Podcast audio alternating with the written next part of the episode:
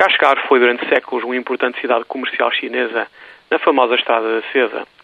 Ali, no extremo oriental da China, passaram inúmeras caravanas carregadas de seda e pedras preciosas em direção à Ásia Central e especiarias e peles em direção às cidades chinesas. Longe de tudo e de todos, Kashgar, especialmente a parte velha da cidade, caiu no esquecimento.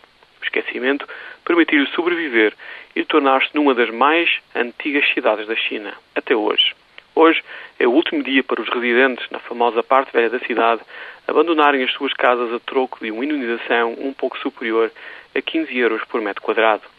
A parte velha de Kashgar vai ser demolida supostamente em nome da segurança dos seus habitantes. É pena.